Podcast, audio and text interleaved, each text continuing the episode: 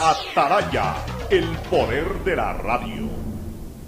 Hoy en el deporte llega gracias al auspicio de Banco del Pacífico. 12 de abril del 2012, en el Estadio Defensores del Chaco se midieron Olimpia de Asunción y Emelec de Guayaquil disputando el paso a los octavos de final de la Copa Libertadores. Los paraguayos se pusieron en ventaja con gol de Arnaldo Castorino, tomando un rebote del portero Drer. En el segundo tiempo los azules lograron el tanto del empate luego de una gran habilitación de Valencia que es capitalizada por Marco Mondaini. Con el empate clasificaba Flamengo que estaba goleando a Lanús en Brasil, por lo que no les servía a ninguno de los dos este resultado. Ya en los últimos minutos un contraataque azul, estado por Marlon de Jesús, le permite a Ángel Mena acariciar la clasificación poniendo el 2 a 1. Entrados los descuentos, una mala cobertura defensiva eléctrica le permitió a Pablo Ceballos, tomando un rebote de Marín, igualar el score. Resultado que solo servía al Flamengo, cuyos hinchas ya festejaban.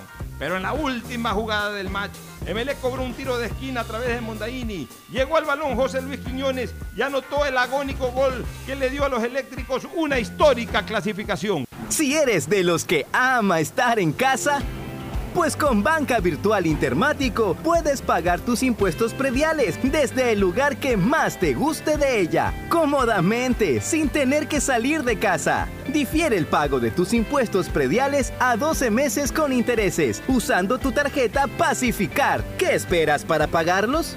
Banco del Pacífico, innovando desde 1972. El siguiente es un espacio contratado. Radio Atalaya no se solidariza necesariamente con las opiniones aquí vertidas.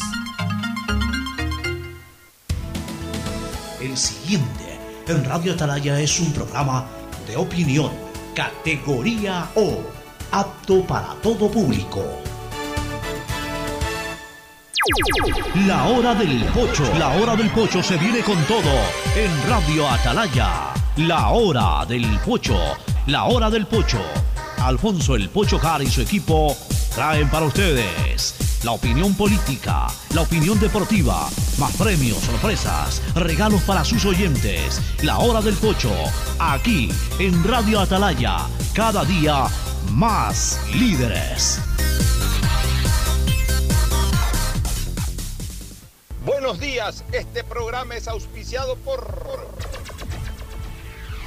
Aceites y lubricantes Gulf, el aceite de mayor tecnología en el mercado. Aprovecha tus gigas con la velocidad y cobertura que solo Claro te da con tu paquete prepago de 10 dólares. El único que te da 10 gigas más llamadas por 30 días. Claro te da más. El BIES informa. Acuda al BIES solamente para entrega de carpetas de préstamos hipotecarios Acuda al punto presencial. Para todo lo demás están los canales virtuales. No se exponga al contagio. Asume tu responsabilidad. Universidad Católica Santiago de Guayaquil y su plan de educación a distancia. Formando siempre líderes. Empieza el año al día con los prediales. Fácil, rápido y sin salir de casa con la banca virtual intermático del Banco del Pacífico. Difiérelo a 12 meses con intereses usando tu tarjeta de crédito Pacificar. Banco del Pacífico innovando desde 1972. El nuevo lava todo detergente multiuso lo lava todo. Un producto con la garantía y calidad de la Fabril. Seguro Sucre, tu lugar seguro con sus nuevos planes. Rueda seguro para tu carro, vive seguro para tu casa, mi pyme seguro para tu emprendimiento, seguro agrícola para tu producción en el campo y futuro seguro para velar por el futuro de tu familia. Ponte pilas, recarga con CNT y recibirás bonos sin costo para navegar en Facebook, WhatsApp y para acceder al portal de juegos CNT Gamers. Podrás recargar dos por uno todas las semanas. Cámbiate a CNT. En la Prefectura del Guayas trabajamos imparables en 275 frentes de obras que impulsan la reactivación de la provincia. Por eso, estamos construyendo 28.3 kilómetros de carretera en la vía Balsar San Pauleño y San Isidro Boca de Agua Fría. Con el fin de precautelar la seguridad de todos, pedimos a la ciudadanía tomar vías alternas. Guayas renace con obras. ¿Qué más, mi bro? ¿Cómo va el mundo virtual? Ya nos conocen, somos Giga y Minuto. Ponte pilas y recarga con CNT. Recibirás bonos sin costo para navegar en Facebook y WhatsApp. Acceso al portal de juegos CNT Gamers. Y recargas 2x1 todas las semanas. ¡Cámbiate a CNT! Revisa términos y condiciones en www.cnt.com.es. Autorización número 2262. CNE, Elecciones Generales 2021. 666680, Sistema de Emisoras Atalaya. En su año 77, Atalaya, Guayaquil y el Ecuador una sola cosa son. Por eso llegamos a la razón y al corazón de la población, cada día más líderes, una potencia en radio y un hombre que ha hecho historia, pero que todos los días hace presente y proyecta futuro por el dial de los, por el dial de los ecuatorianos. Este es su programa matinal, la hora del pocho, del día después de la elección de segunda vuelta. Hoy es 12 de abril del 2021, el primer día en que el Ecuador tiene ya un presidente electo, cuando ya tiene al hombre que va a dirigir los destinos de esta patria durante los próximos cuatro años constitucionalmente hablando. Y sus nombres y apellidos son Guillermo Lazo Mendoza, que el día de ayer se erigió como el gran ganador de la jornada electoral con el 52.5 hasta el momento de los votos, cuando ya se ha computado el 99% de los mismos, para ser más exacto, 98.98%, que es 99%.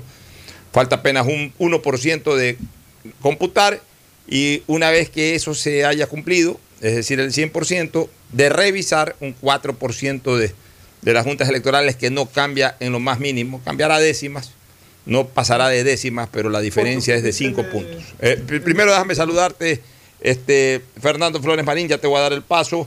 Eh, ese va a ser pues, indiscutiblemente el tema principal de este programa. Ahora sí, el saludo de nuestro contertulio Fernando Edmundo Flores Marín Ferfloma. La espera también de que Gustavo González Cabal se conecte. Pero estamos con Fernando Edmundo Flores Marín Ferfloma, que pasa de inmediato a saludar al país. Fernando, buenos días. Eh, buenos días con todos, buenos días Pocho. Es sobre lo que estaban hablando, las actas con novedad son apenas el 1,84% actualmente. O sea, se ha reducido. Sí, se ha reducido, ya se han procedido a revisar las, que tenían novedades y ha quedado en 1.84%. Total de actas válidas revisadas es el 97.18 y el total de actas pues ya suman 99.02. No, ya, ya matemáticamente está consagrado. 52.52, Guillermo Lazo, 47.48, Andrés Arauz.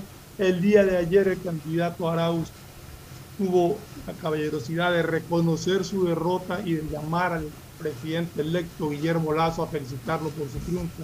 Y algo más habrán hablado que desconozco. Pero en todo caso, ayer triunfó la democracia en este país y eso me llena de satisfacción, de alegría y de orgullo. Ayer fue un día extraordinario para el Ecuador. La gente salió a votar salvo muy pequeños incidentes, todo estuvo en orden, todas las personas pudieron ejercer su derecho al voto, eh, se empezaron, se dieron resultados de Exipol, pero el, ganador en el resultado del Exipol no se proclamó ganador, esperó resultados oficiales. Y cuando esos resultados oficiales fueron irreversibles, ahí recién salió a dar declaraciones como tiene que ser.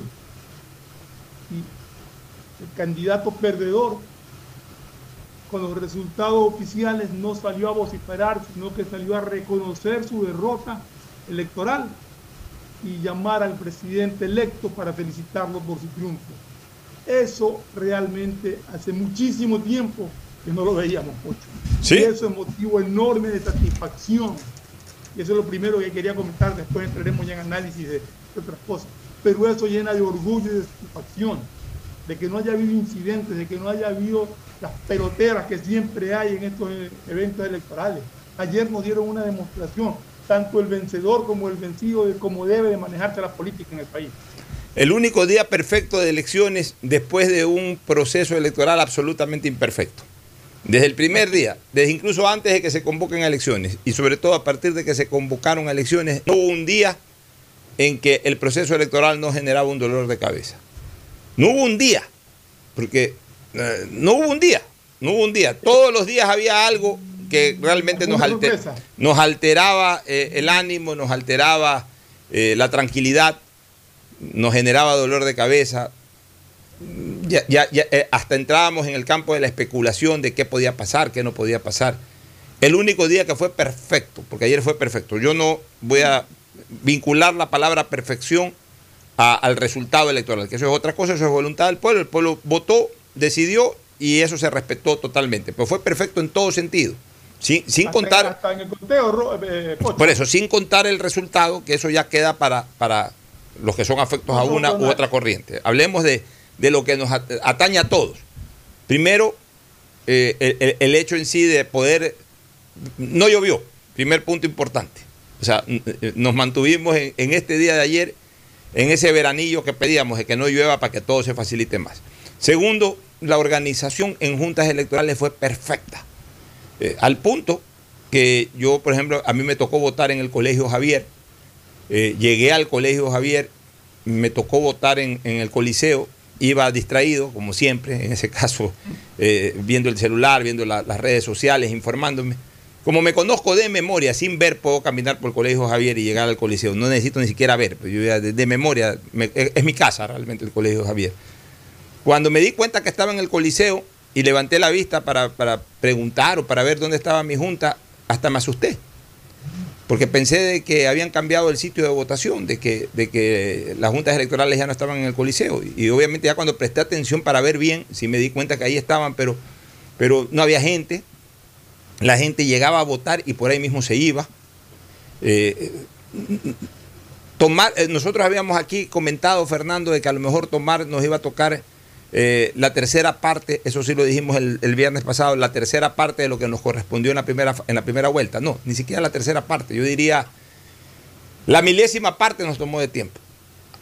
El día de ayer la gente llegaba a votar a eso, llegaba directo a la mesa, votaba y se iba.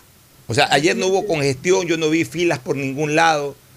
en la primera vuelta se tomaba, cada elector, cada ciudadano se tomaba más o menos tres minutos en ejercer su, su derecho al voto por la cantidad de papeletas, etcétera, etcétera. Que ayer lo hacían entre, entre aproximadamente promedio 45 segundos. 45 segundos. Entonces eso permitió de que prácticamente no se aglutine la gente. O sea, yo te digo una cosa, por lo que ocurrió ayer en el proceso electoral no debe haber ninguna amenaza de que se incremente el tema COVID. En ese sentido, ayer fue prácticamente un día normal. Yo en una zona, yo estuve en una zona, yo voto en una zona más más congestionada, que es la, la, zona de, la parroquia Jimena en la Universidad Salesiana. Y, realmente más allá de lo único que me llamó la atención es que sí se habían permitido poner eh, vendedores a lo largo de toda la, la, calle de ingreso al recinto electoral y, pegados, bastante cercanos el uno del otro. Eso sí me llamó la atención y me pareció que era un tanto imprudente, sobre todo por la cercanía en que estaban cada uno, bueno, los que plastifican, los que venden esto, los que venden el otro, estaban bastante pegados, pero en todo caso no impedían el tráfico de libre de las personas que circulaban por la calle y, viendo y recordando yo lo que sucedió en la primera en la primera vuelta que era impresionante la cantidad de gente y las filas que habían para ingresar al recinto electoral. Ayer estuvo todo normal, todo en calma. Eh, yo fui con mi hijo. Yo dije, bueno, me tocará, yo entro como tercera edad, me tocará esperarlo a él, pero él ingresó enseguida también. Ingresó enseguida, no tuvo prácticamente. Es que ayer no, hubo necesidad de tercera edad porque realmente el que entraba votaba y, salía. Y luego, durante el desarrollo del proceso, todo bien, cuando se conocieron los resultados, del Exipol, la gente mantuvo la calma. Inmediatamente el Consejo Nacional Electoral anunció de que ya estaba a disposición la APP con la información. Los que quisimos entrar a la APP nunca tuvimos ningún tipo de problema, nunca se cayó la página, íbamos monitoreando minuto a minuto. Los resultados se dieron y luego el comportamiento posterior de los candidatos excepcional. volvimos a la vieja época en que el ganador esperaba que se consoliden los resultados para proclamar su victoria y el perdedor reconocía hidalgamente la misma, o sea, la derrota, y le deseaba suerte al ganador. Incluso, hasta en ese comportamiento se sumó el mismo líder del correísmo, el señor Rafael Correa, que finalmente puso un tuit reconociendo de que llevaron mal la, eh, la proyección o las encuestas, que no, no, no se equivocaron, no lo hicieron bien y que reconocía el resultado y que le deseaba suerte también al presidente entrante. Es decir, ayer todo salió perfecto.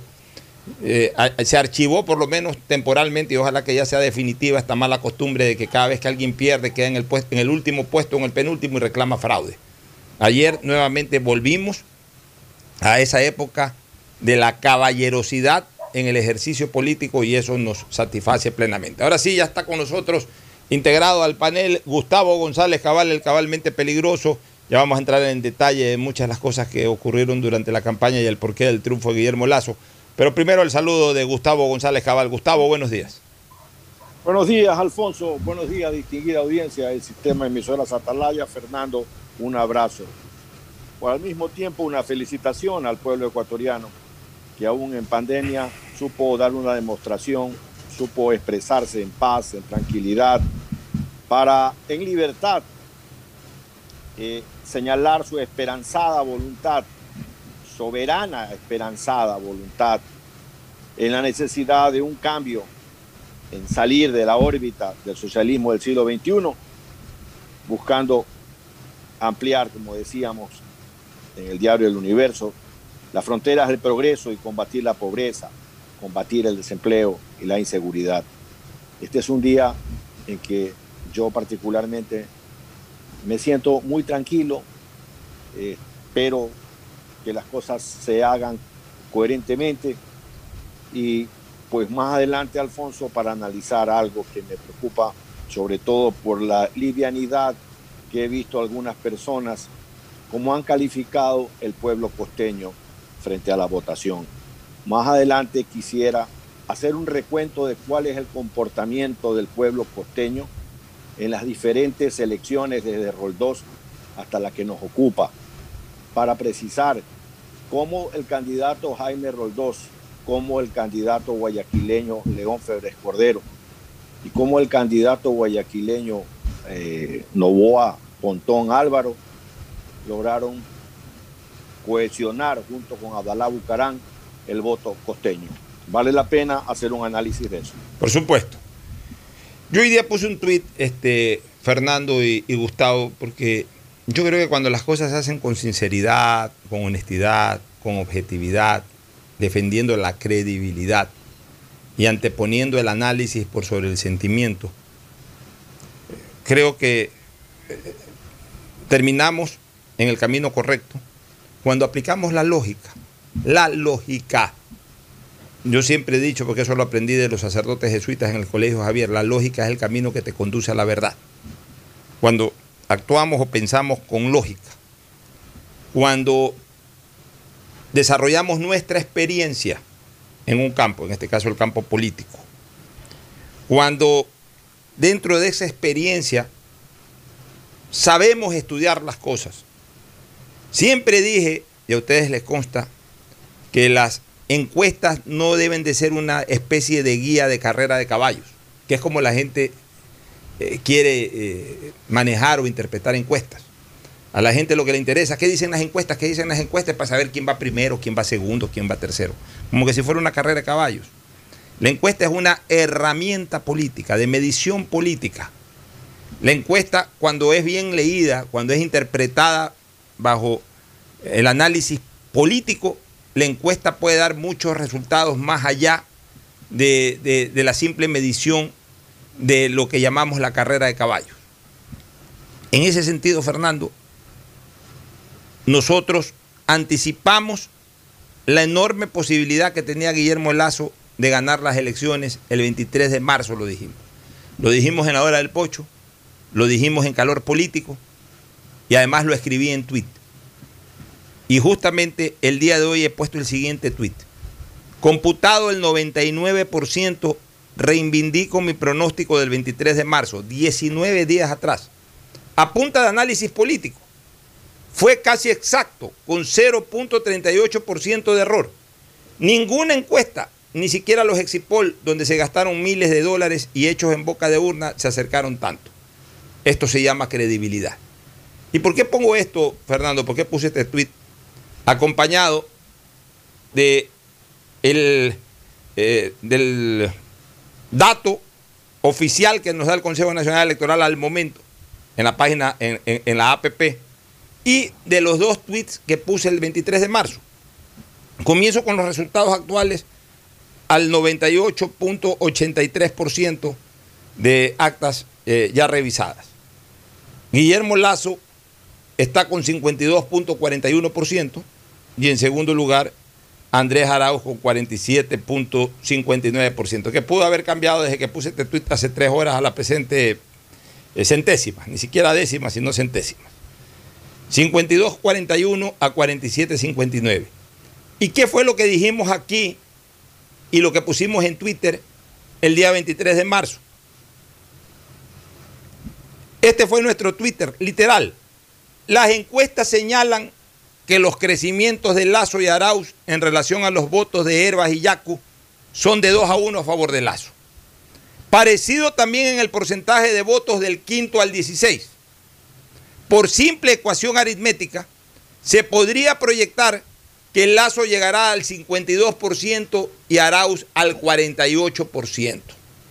Nosotros lo dijimos el 23 de marzo.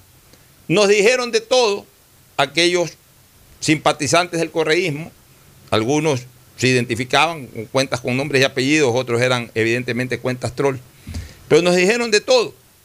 Lo que me obligó o me permitió contestarles de la siguiente manera.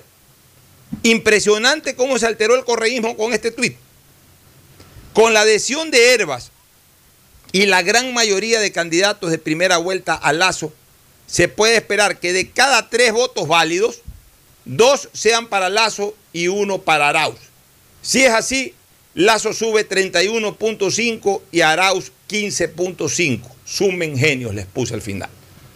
Señores, lo que nosotros comentamos aquí, el ejercicio que hicimos aquí, revisando las encuestas, el comportamiento de la gente que había votado por Herbas en primera, eh, Herbas en primera vuelta y por Yacu Pérez y por los otros, que estuvieron medidos en una encuesta, en la encuesta de Click Report especialmente.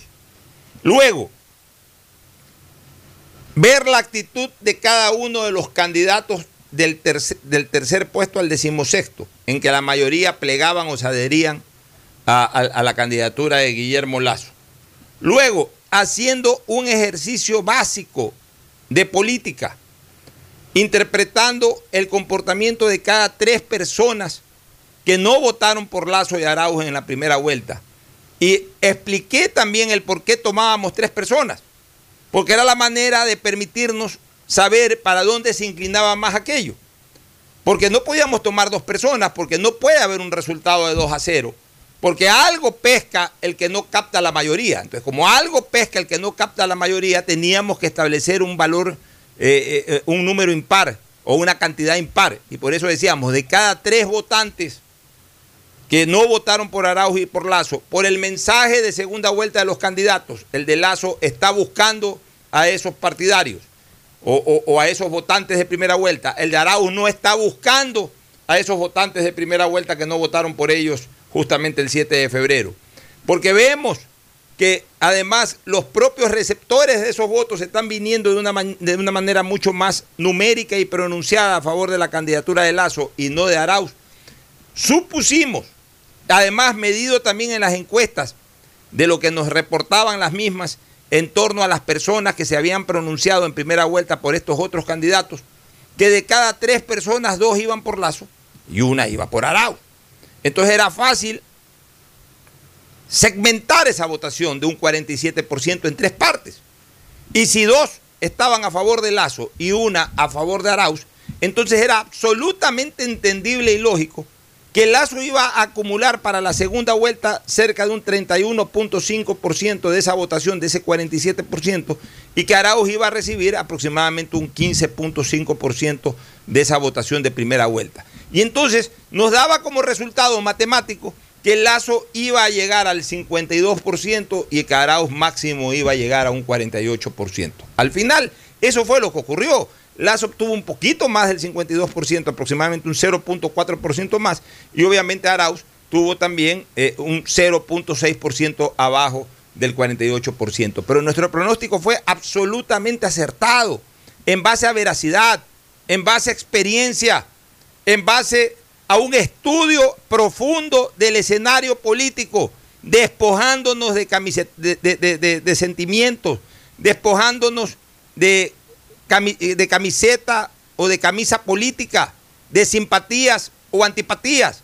Lo hicimos de manera veraz, lo hicimos de manera objetiva, contigo Fernando, con Gustavo, con Stalin Poveda Granoble en calor político. Es decir, hicimos un trabajo profesional que hoy, luego de este resultado, nos garantiza decir que el oyente del sistema de emisoras Atalaya es un oyente que siempre va a estar orientado de una manera objetiva, absolutamente veraz y lleno de credibilidad, este mi querido Ferfloma. Así es, Pocho. aquí nosotros no, no, no comentamos con camisetas puestas. Nosotros hacemos un análisis de cómo están las situaciones, de cómo están las circunstancias y comentamos sobre eso y damos explicaciones sobre eso y damos nuestro parecer de qué puede ocurrir o qué no puede ocurrir. por suerte, no por suerte, gracias a Dios y gracias a, gracias a lo que acabamos de mencionar, nos ha permitido ser bastante certeros en, predecir lo que podía ocurrir en, en esta segunda vuelta electoral con el triunfo de Guillermo Lazo, como habíamos anunciado en su momento, no el triunfo, pero sí las grandes posibilidades que tenía de acaparar la mayor cantidad de, votantes. Siempre dijimos que el, techo de, Guillermo Lazo era mucho más amplio, mucho más alto que el que tenía eh, Andrés Arau para la segunda vuelta electoral. Y explicado, explicamos mucho las razones por las cuales decíamos eso, y se dio, se dio que el análisis que hicimos sea certero. Gustavo. Yo recuerdo perfectamente tu análisis sobre el tema que está planteando en estos momentos. Recuerdo haberte escuchado con especial detenimiento. Me pareció curioso la enorme tranquilidad con que pusiste los hechos. Yo que a veces creo que la política no es una ciencia exacta, y la política no es una composición que uno pueda entender a priori. Y no, lo hiciste muy bien, ese análisis fue muy certero, a las pruebas nos remitimos y efectivamente nuestros radioescuchas tienen que tener la certeza que en este programa se hace un esfuerzo enorme por darles herramientas adecuadas, herramientas oportunas para la toma de sus decisiones políticas, básicamente, Alfonso. Y ahora sí, ya entrando en detalle, eso fue lo que ocurrió este, finalmente Gustavo y Fernando. Lazo gana las elecciones por dos razones fundamentales, por tres razones fundamentales. La primera, porque cambia su manera de comunicar. Porque ojo con una cosa, Lazo tenía en contra, estadísticamente hablando, la peor diferencia que se recuerde desde 1979. Tenía 13%, 13 en contra. 12 punto algo, casi 13% en contra. Es decir, no recuerdo yo, desde que hay segundas vueltas en el país, con excepción de la del 2009 y la del 2013, en que hubo triunfos directos en primera vuelta y por ende no hubo segundas vueltas. No recuerdo yo una diferencia tan pronunciada entre un candidato que ganó la primera vuelta versus el otro candidato que llegó en segundo lugar a esa segunda vuelta. No recuerdo una diferencia tan pronunciada como la de ahora. Y, esa adversidad, ese obstáculo, Lazo lo supo superar. Pero lo supo superar por tres razones que fueron fundamentales. La primera, cambió su estilo de comunicación. Guillermo Lazo, durante la primera vuelta y, con el antecedente incluso de la precampaña, o sea, venía con el mismo, con la misma viada de la, de la precampaña electoral, veíamos a un Guillermo Lazo menos candidato y más estadista. Y, esto nos deja una lección. Es verdad que la gente quiere escuchar propuestas, Fernando. Yo siempre te escucho a ti priorizar el tema de las propuestas, de los planes de gobierno.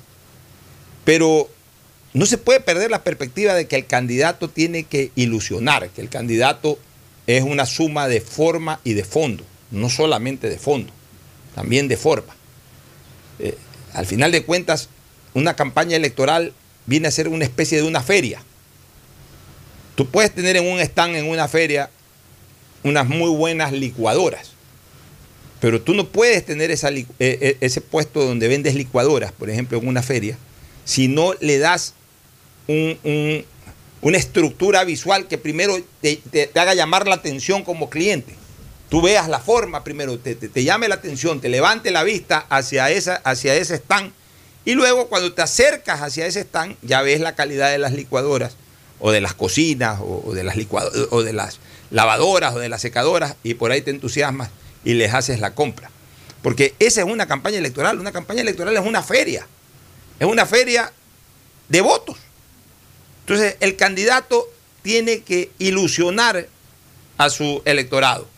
Y no solamente lo puede ilusionar con buenas propuestas, sino con, con formas y con temas que sabiendo que los tiene que desarrollar y que los vaya a desarrollar, tiene que venderlos de una manera que genere mayor ilusión. O sea, tú puedes decir, voy a construir un puente.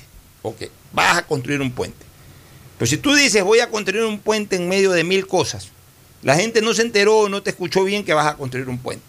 Pero si tú vas y dices, voy a construir un puente, el gran puente, el puente que va a unir el punto de aquí con el punto de acá, la gente te escucha, le llama la atención la obra y se ilusiona con la obra y comienza a, seguir, a seguirte por esa ilusión que has generado. Esa es la campaña electoral. Entonces me parece que el discurso de primera vuelta de Guillermo Lazo fue un discurso muy plano. Hablaba mucho como estadista y poco como candidato. En la segunda vuelta se vistió de candidato, en toda la extensión de la palabra se vistió de cabeza a pies, se vistió de candidato, comenzó a ilusionar como candidato y comenzó a hablar más como candidato que como estadista. Entonces, ese fue un punto gravitante para, para, para este resultado de segunda vuelta. Eso contrastó, contrastó con todo lo opuesto por parte de su candidato, eh, del candidato adversario, que además fue el ganador de la primera vuelta. No propuso nada para la segunda vuelta. Y si en la primera vuelta no se vistió nunca de candidato, ni fue nunca candidato, hablo de Arauz, porque el candidato fue Correa, en la segunda vuelta tampoco hizo nada como candidato y siguió siendo el punto referencial de esa campaña Rafael Correa, por más que lo sacaran de los letreros o por más que lo sacaran de las pancartas. Punto número uno. El punto número dos, que fue gravitante para esta campaña electoral, fue el contenido y sobre todo el direccionamiento del nuevo discurso de Guillermo Lazo que fue un discurso aplicado especialmente a la gente que no votó por él en primera vuelta. Porque ya el que votó por él en primera vuelta le interpretó el mensaje de primera vuelta, se grabó el mensaje de primera vuelta y lo iba a seguir apoyando con ese mensaje de primera vuelta. Pero en la segunda vuelta llegó otro grupo, a ese grupo de gente que votó por Herbas y compañía. Punto número uno. Y punto número dos, concentró su trabajo en donde precisamente estaba la mayor parte de esa votación, que fue la sierra.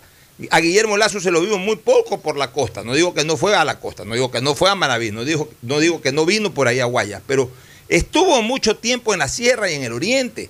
Es decir, del 100% del tiempo de campaña en segunda vuelta, Guillermo Lazo estuvo aproximadamente un 70% o 75% en la sierra y en el oriente. Es decir, concentró y volcó toda su presencia física y su presencia en cuanto a contenido precisamente a donde estaba la mayor parte de esta gente que no votó por ellos o que no votó por él en primera vuelta. Y el tercer punto gravitante, Fernando y Gustavo, fue el de los errores. Guillermo Lazo redujo a cero sus errores en segunda vuelta. Es decir, no cometió un solo acto, no tomó una sola decisión que pudiera afectarle su campaña. En cambio, Arauz cometió varios errores. Y el peor de los errores, que fue un er, aquí lo calificamos la semana pasada de un autogolazo, fue haber establecido esa adhesión de manera pública con el señor eh, Vargas, con el líder indígena Vargas. Una persona absolutamente rechazada en toda la sierra y especialmente en la ciudad de Quito y en la sierra centro y en la sierra norte del país, porque fue el que identificó la, o, fue el que estableció o el que reflejó la cara violenta de las manifestaciones de octubre. Entonces, eh, ese tipo de errores más otros que cometió Andrés Arauz. Eh, el, propio, el propio hecho de, no haber podido, por ejemplo, en el debate, desarticular esa frase que terminó siendo una, frase que se viralizó totalmente, esa de Andrés, no mientas otra vez, que, que, yo lo atribuyo a un mérito de Lazo de haberla puesto sobre el tapete, pero un error de, de Arauz de no haberla bloqueado, sino haber dejado que esa frase se desarrolle. Todo ese tipo de, de errores por parte del contrincante de Lazo, sumado o analizado al hecho de que en cambio Lazo no cometió ningún error en segunda vuelta, fueron factores determinantes y desequilibrantes para que Lazo no solamente haya podido bajar ese 12 puntos y algo por ciento de diferencia, sino incluso habérsele trepado con casi un 5% eh, en el resultado final, Ferfloma. Mira, en relación al punto uno, estamos completamente de acuerdo que, que el cambio en la manera de comunicar de Guillermo Lazo, el adoptar eh, cierta estrategia de comunicación que le permitió llegar a gente más joven, a la que no había llegado con un discurso acartonado de la primera vuelta, eh, le ayudó muchísimo a dar un giro total a, la campaña y a, y a meterse en, aquellos votantes que, que, lo veían muy distante, lo veían muy lejano, lo veían un señor allá muy estirado. Ese cambio radical permitió ver que que no, que no era, que cartonado, que era un tipo más, más simpático de lo que pensaban y eso permitió que la gente empiece a prestarle atención a, sus ofertas que también llegaron innovadoras con, con las propuestas que recogía de los candidatos como era como Jaco Pérez en cuanto a, al medio ambiente y en cuanto a, los derechos de, de, las personas. Eso me parece que, que lo ayudó muchísimo Guillermo Lazo. Eh, en cuanto a su presencia en la, en la sierra y en la Amazonía, era lógico. Yo creo que Guillermo Lazo tenía muy claro que para él era mucho más fácil recuperar los votos que ya los había tenido en el 2017 en esa zona central, de, sobre todo de, la sierra ecuatoriana, que eventualmente en la primera vuelta se fueron con Jaco Pérez por, por ser de pertenecer a, a ese grupo y pertenecer a esa zona entonces Guillermo Lazo sabía que él podía recuperar esa votación. Era mucho más fácil para él recuperar esos votos que estaban ahí que ir a pelear votos a una tierra mucho más dura como, como, era el sector de Guayas y de Manaví, donde el voto era más duro en cuanto, a favor de su contrincante. Yo creo que los cálculos que pueden haber hecho los analistas políticos de Guillermo Lazo le daban para que sumando todos esos votos más, más el porcentaje importantísimo que tenía en Pichincha, que lo terminó de consolidar con esa alianza de, Andrés Arauz con Vargas, que eso lo, lo único que hizo fue consolidarlo más a Lazo en, Quito y en Pichincha. Y con el repunte que tuvo en, sobre todo en Guayaquil, porque en Guayaquil sí ganó Guillermo Lazo. Guillermo Lazo ganó con el 52 al 48, si no me equivoco. Igual que en la elección general, del mismo porcentaje. exacto, igual que en la elección general, exactamente, el mismo porcentaje con eso ganó Guillermo Lazo en Guayaquil. Entonces, ese trabajo en, Guayaquil, que fue básicamente en las bases, le permitió a él moverse en esa zona donde necesitaba tener presencia para que la gente que había votado por él allá en el 2017 recupere esa confianza y vuelva a hacerlo. Y le funcionó, le funcionó perfectamente. Y otra cosa que yo le doy un valor muy importante fue esa unión familiar que tuvo Guillermo Lazo ese apoyo de su familia en pleno, más allá de la discrepancia que tuvo con uno de sus hermanos. Pero ese apoyo en pleno y esa, esa imagen de unión familiar, de, yo creo que también influyó eh, en muchos votantes. Oye, Fernando, pero es que precisamente la actitud de, de su hermano menor, Javier Lazo, terminó siendo el detonante para que su familia pueda volcarse abiertamente, porque hasta ahí la familia de Guillermo Lazo participaba pasivamente, es decir, eh, algún Twitter por ahí, sus hijos, eh, sus hermanos, pero a partir de lo de, lo de Javier Lazo, como que eso hirió profundamente el sentimiento de la familia y, además ese, ese, deseo fervoroso de que el país entero sepa que la familia, con excepción de uno, lo respaldaba inclaudicablemente. Y, y comenzaron a tener una participación activa en redes sociales, en acompañarlo. Y después prácticamente durante toda la campaña todos los familiares de Guillermo Lazo se volcaron, especialmente su familia más íntima, su, señora que lo acompañó a todos lados, que se la había visto poco en primera vuelta, a diferencia de la campaña pasada, siempre se la vio con, su esposo, en la primera vuelta sí me llamaba la atención de que eh, eh, eh, yo, yo, le atribuía eso a la pandemia o alguna decisión política, no sé. Pero ya en la segunda vuelta, la esposa de Guillermo Lazo otra vez lo acompañó absolutamente a todos lados, pero ya no solamente la esposa, sino los hijos. Cosa que en la, en la, en la campaña anterior, por ejemplo, no, no, no, se dio en esa intensidad. Es decir, ahora se vio una presencia familiar. Yo sí creo que, que esa equivocada eh, ese equivocado pronunciamiento que hizo su hermano menor, porque uno nunca debe perder eh, la perspectiva de que familia es familia. Yo puedo estar en contra en un momento determinado de la posición política de un hermano, de un hijo, pero ya entrar a herirlo, entrar a, hacerle daño, eso, eso lo rechazamos incluso nosotros. Me acuerdo que al día siguiente rechazamos esa posición de Javier Lazo, porque hay que decirlo con nombres y apellidos, fue una posición canallesca. Eso no se le hace a un hermano. Uno puede estar eh, distanciado de un hermano, puede estar en polo opuesto a un hermano, pero no se puede ser canalla para salir a decir lo que, eh, eh, para salir a pronunciarse como lo hizo Javier Lazo contra su hermano. Y eso motivó en cambio al resto de la familia a adherirse totalmente. Tú decías, Gustavo, que, habías hecho o habías recogido estadísticas del comportamiento de la ciudad de Guayaquil en, elecciones anteriores. Me gustaría escucharla. Sí, mira, yo estoy de acuerdo en algo. A la gente se la convence por la razón pero se la, pero se la conmueve con la emoción. El líder ha de convencer y también tiene que conmover. Esta votación que hemos observado la hemos venido explicando desde que se inició la segunda vuelta.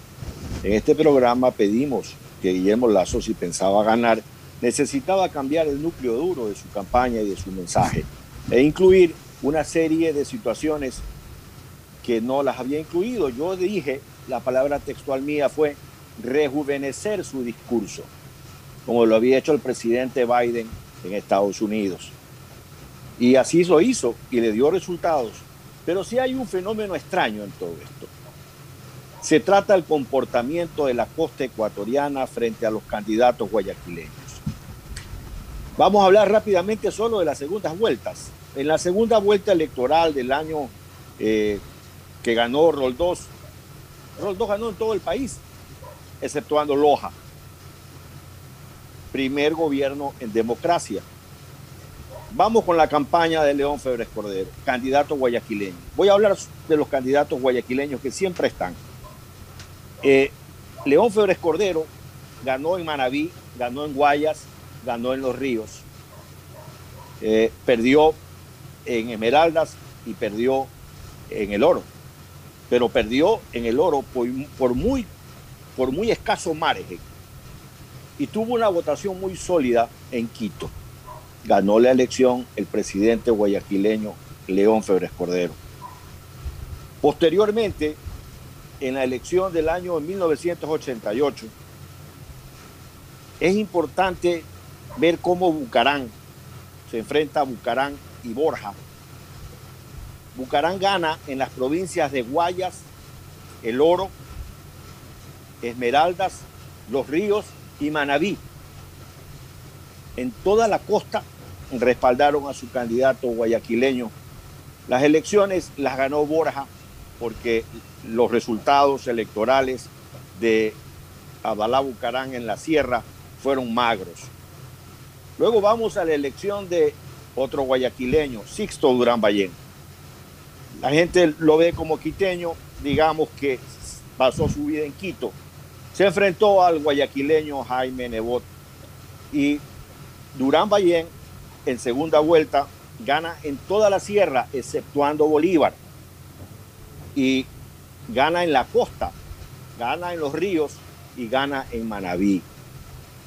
Posteriormente viene la elección de que esto es muy interesante, la elección de Maguat contra el guayaquileño Novoa. Eh, no, perdóname, viene la elección de Abdalá Bucarán con Jaime Nebot, dos presidentes guayaquileños.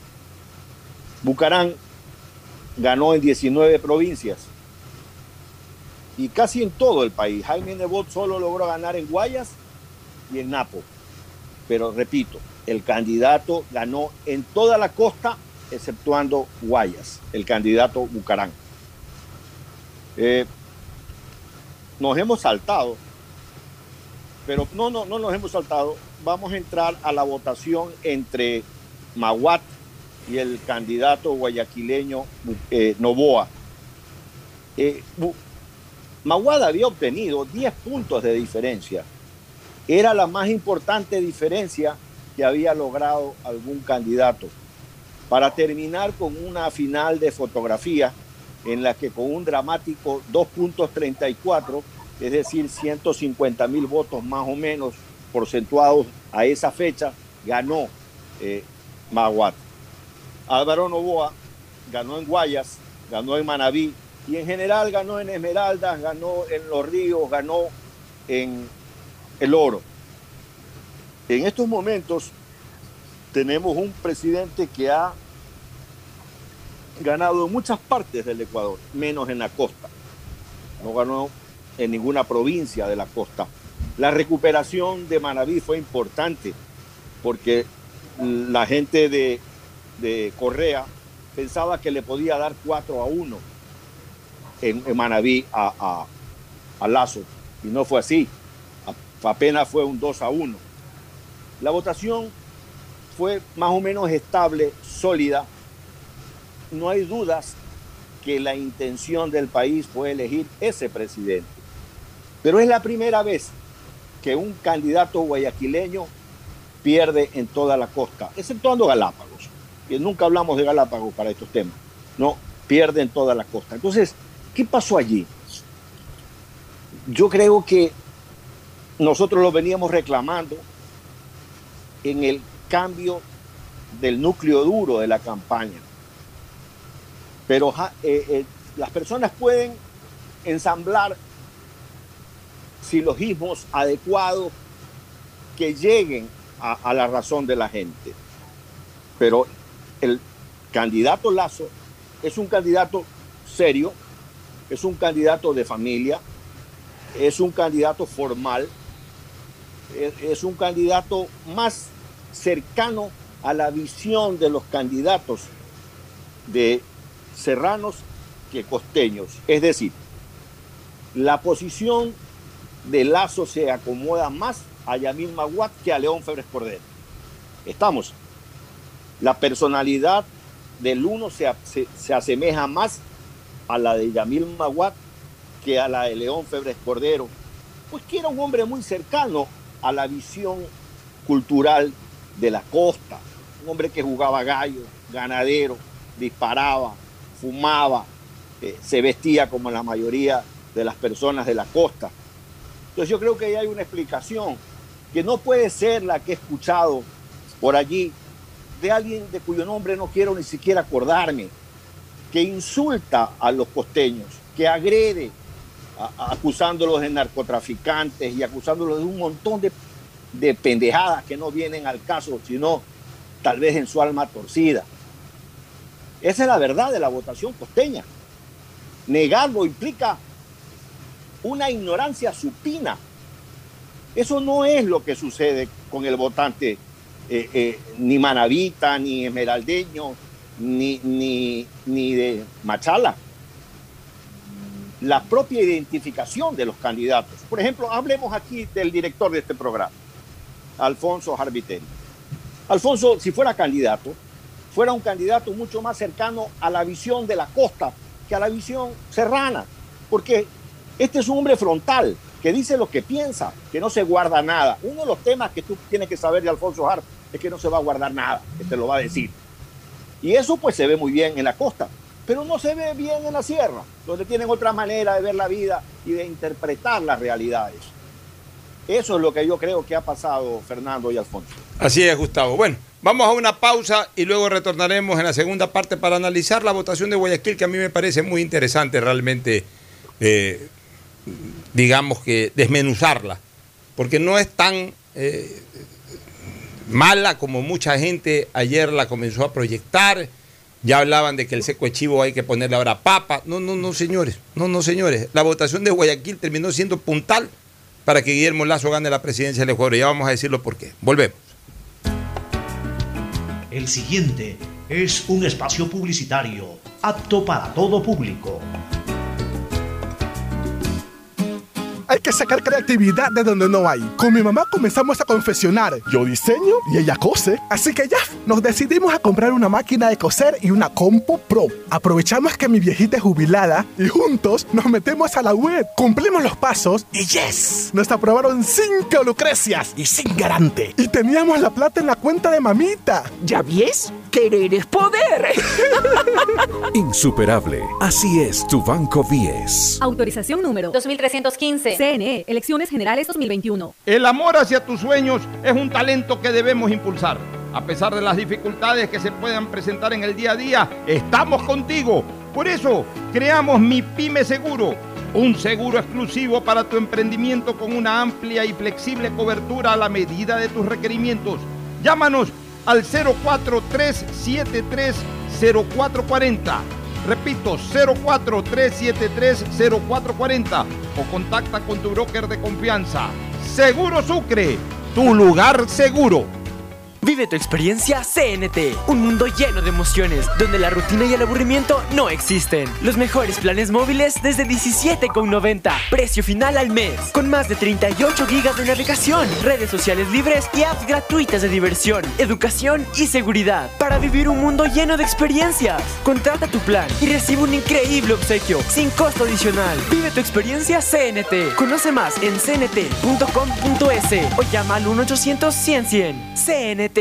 Hoy más que nunca el mundo necesita de nuestros colores. Protégelos con el nuevo detergente Ciclón Poder Limón Antibacterial, que elimina los ácaros y el 99.9% de las bacterias de tu ropa, ayudando a prevenir la propagación de virus y enfermedades. Nuevo Ciclón Poder Limón Antibacterial. Encuéntralo desde un dólar. Si estás por el Malecón 2000, Parque del Centenario o en cualquier parte de Guayaquil, con la señal de Claro puedes hacer de todo. Subir stories, compartir memes, enviar notas de voz, comenzar una guerra de stickers, compartir en tu muro y regalar cientos de likes, porque solo en Claro tienes planes con cobertura y velocidad de verdad, que te dan gigas de verdad y gigas para redes que no consumen lo de tu plan para que disfrutes al máximo donde tú quieras. Con Claro, tú puedes más.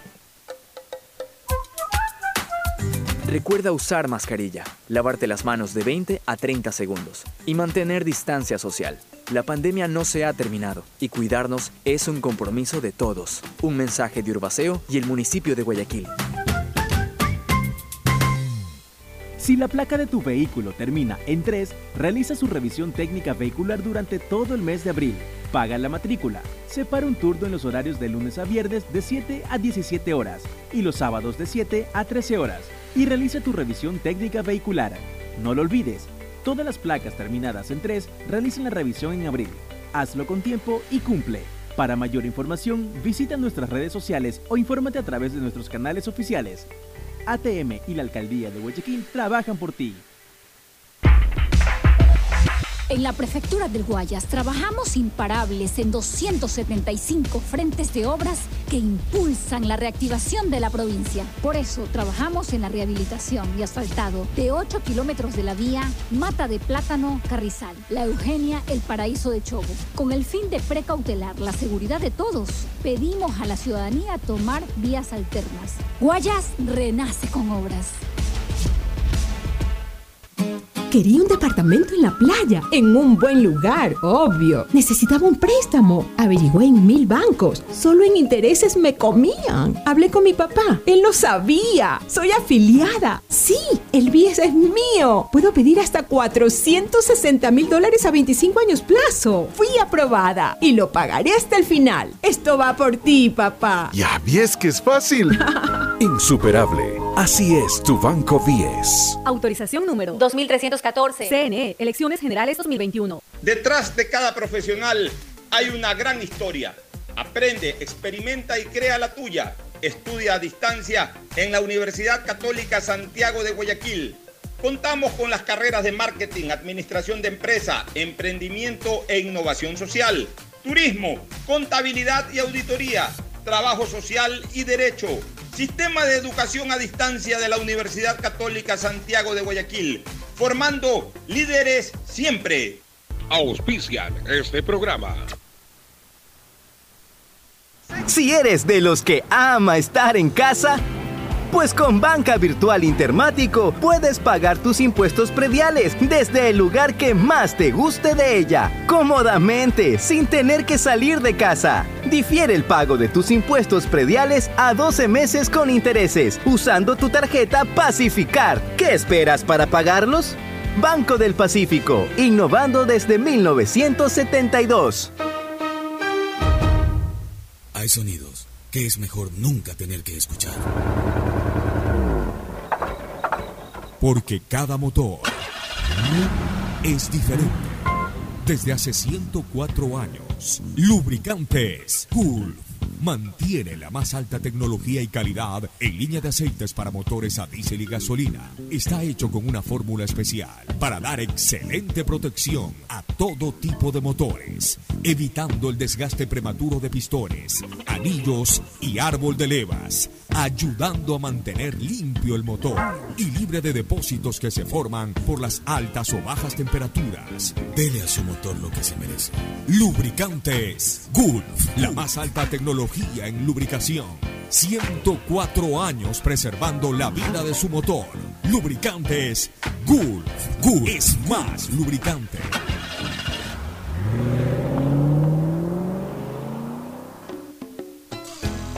Fin del espacio publicitario. Usted está escuchando un programa de opinión, categoría O, apto para todo público.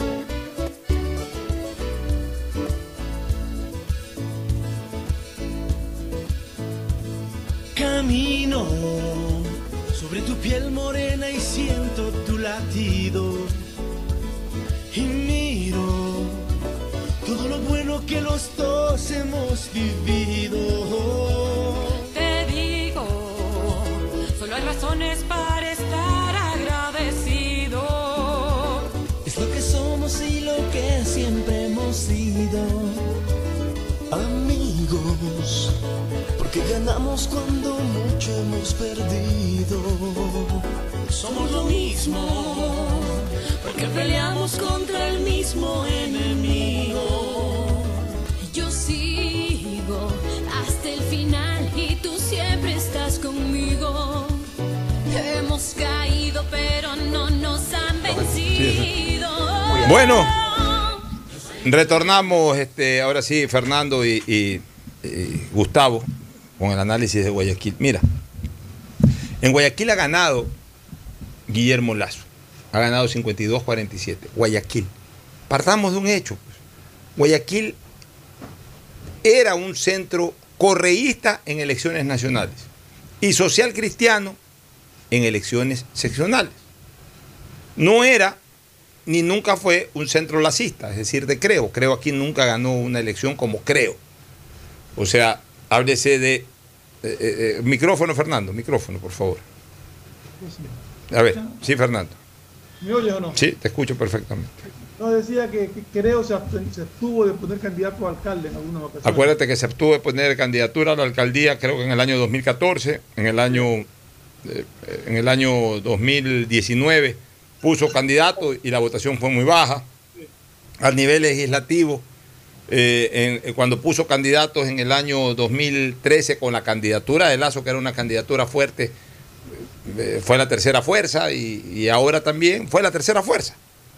O sea, nunca estuvo dentro de las dos primeras fuerzas, este, la, eh, digamos, la eh, votación de, de- de Creo. Y eso hay que reconocerlo de esa manera. Entonces, ¿por qué? Porque en, este, en esta ciudad, hablo solamente de Guayaquil, no del Guayas, la votación siempre fue absolutamente direccionada para votaciones nacionales del Ejecutivo, eh, eh, eh, digamos, para votaciones Poder Ejecutivo a nivel nacional, siempre se votó mayoritariamente por Correa.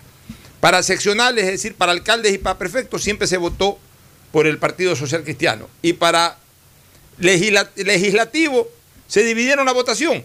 En algunos distritos ganaba la 6 y en otros distritos ganaba Alianza País, en la época en que Alianza País era regentado por el correísmo.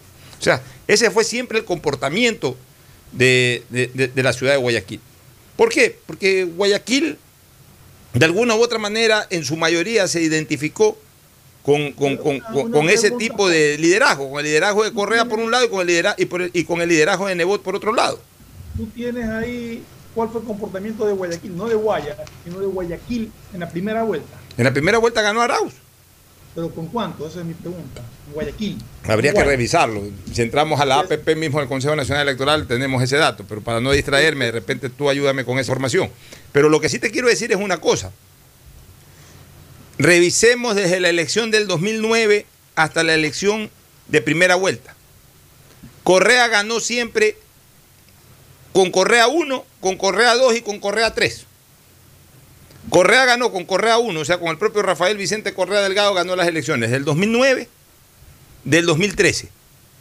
Con Correa 2, Lenín Moreno, ganó las elecciones del 2017 en Guayaquil en las dos vueltas. Y con Correa 3, Andrés Arauz, ganó las elecciones de primera vuelta en Guayaquil. Ahora no ganó las elecciones de, de- segunda vuelta en Guayaquil. Puede haber ganado en la provincia del Guayas Arauz, pero en la ciudad de Guayaquil ganó Guillermo Lazo.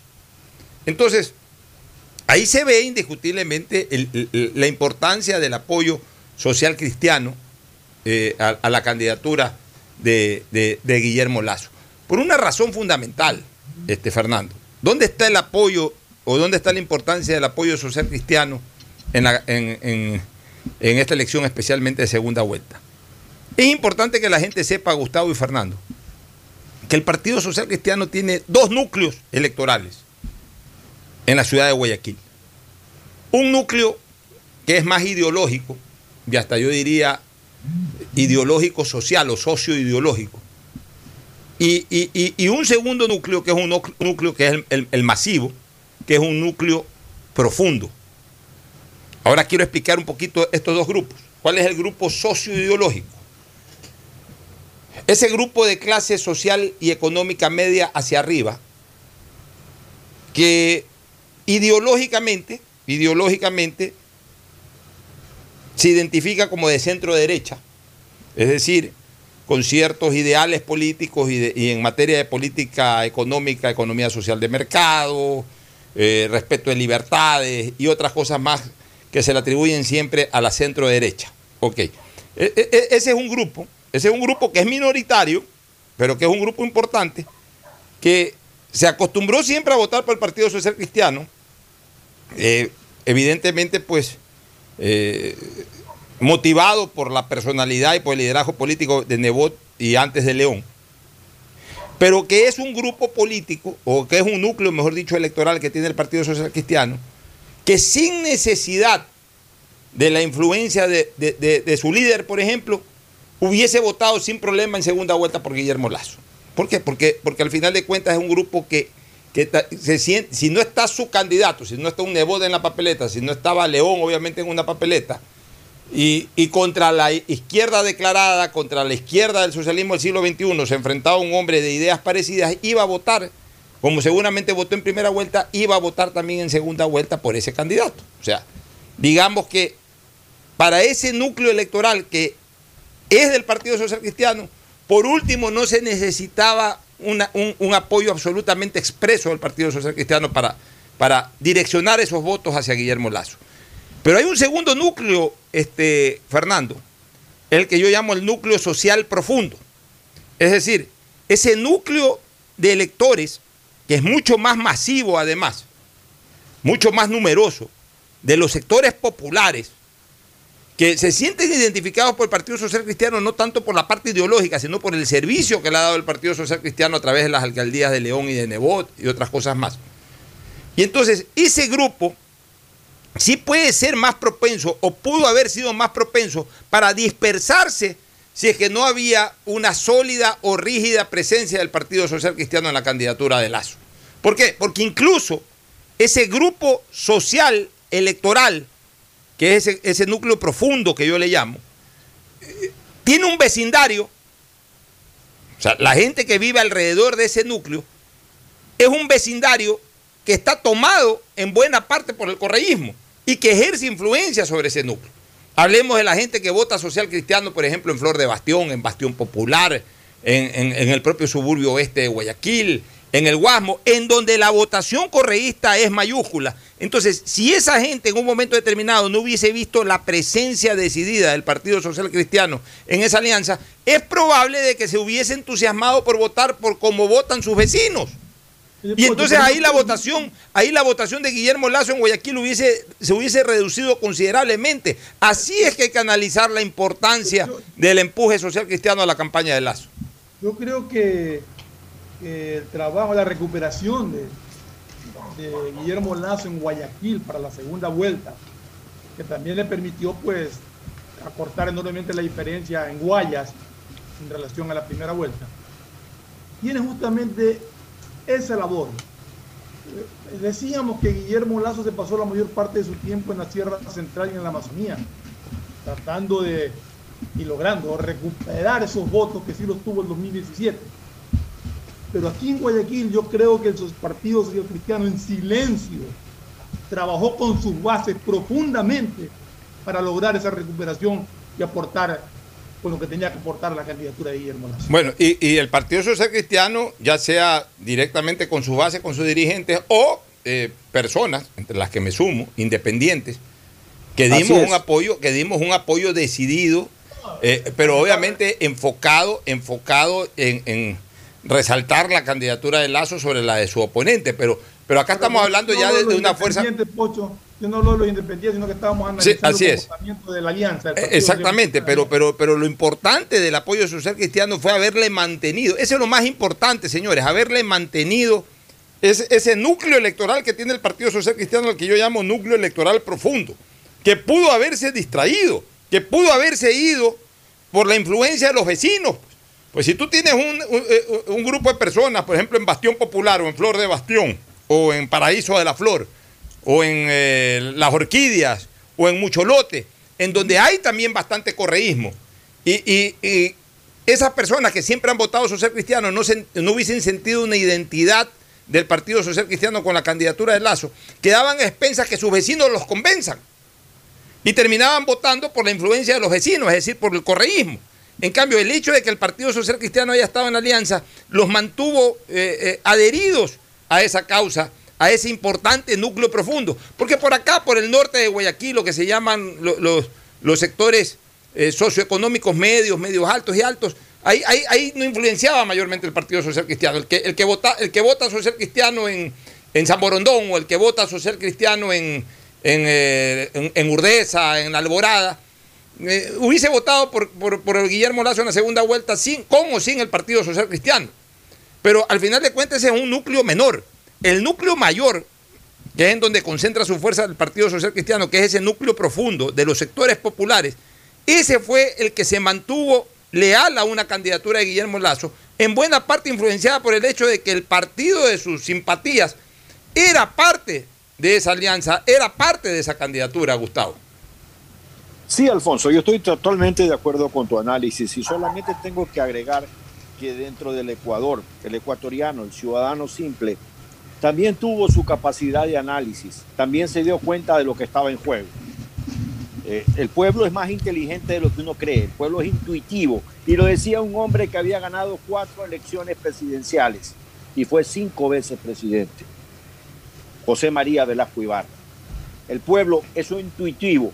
Y cuando en cada esquina veías una familia de venezolanos pidiendo limosna, uno se daba, el pueblo se daba cuenta que algo en el discurso que ensamblaba Arauz y la realidad de lo que estaba palpando no era cierto. Y entonces el eco de Andrés, no mientas otra vez, entró allí como un relámpago. Entonces yo creo que el pueblo, eh, para mí es, un, es una, la fuerza motriz de la historia. ¿no? Y cuando el pueblo se empodera de algo y lo hizo en esta elección, se producen los resultados que se dan. Mira, en la mitología griega, Apolo le dio a Casandra el don, de, el don de la profecía, pero se transformó a su vez en una maldición, porque lo que Casandra decía que iba a pasar, nadie le creía.